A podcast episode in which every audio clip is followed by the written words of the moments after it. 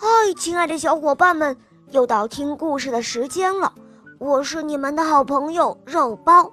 今天的故事是陈文熙小朋友点播的，我们一起来听听他的声音吧。我叫陈文熙，我四岁了，我来自四川成都。我喜欢小肉包姐姐，我也喜欢《萌猫森林记》。我今天想点播一个故事，故事的名字叫《乌云笑了》。好的，小宝贝，你点播的故事马上就要开始喽。下面请收听《乌云笑了》，播讲肉包来了。白云穿着一身漂亮的白衣裳，喜欢在空中玩耍。它先是在蓝天上变出一群散步的小白羊，接着又变出一只大白象，长长的鼻子，笨笨的身体，摇摇晃晃地走来走去。小朋友们看了都好开心呢。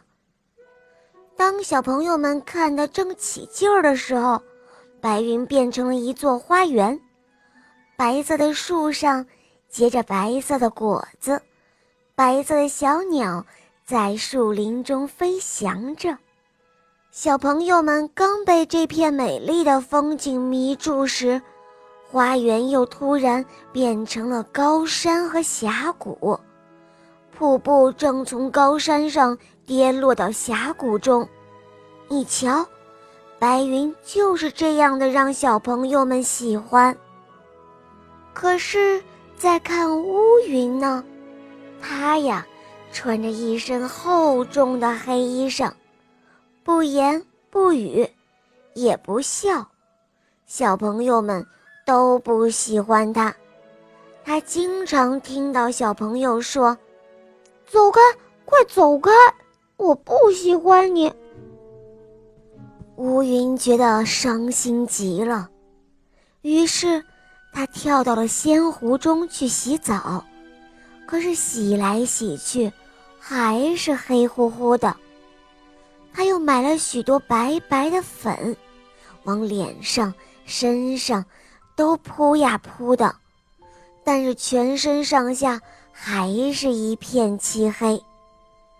太阳公公看到了，他说：“好孩子，不要伤心。”你到炎热的城市和干旱的地方去吧，那儿的人们会非常的喜欢你，欢迎你的。听了太阳公公的话，于是乌云就来到了炎热的城市。他一到那儿，天就哗啦啦的开始下起雨来了。这一下雨呢。禾苗苏醒了，瓜果也成熟了，小朋友们对他微微的笑，拍手欢迎他的到来。哦，原来我也可以受到大家的欢迎。乌云就这样想着想着，他开心的笑了。小伙伴们，这个故事告诉我们。有的时候啊，你在这个地方体现不出自己的价值，就可以换一个地方，就像乌云那样，到一个需要它的地方去，这样就会受欢迎啦。你们明白了吗？好啦，亲爱的小伙伴们，今天的故事肉包就讲到这儿了。陈文熙小朋友点播的故事可爱吗？嗯。你也可以找肉包来点播故事哦，赶快关注肉包来了，打开我的首页来收听更多好听的专辑。我向你推荐小肉包系列童话《萌猫森林记》，还有《恶魔导师王复仇记》，你知道吗？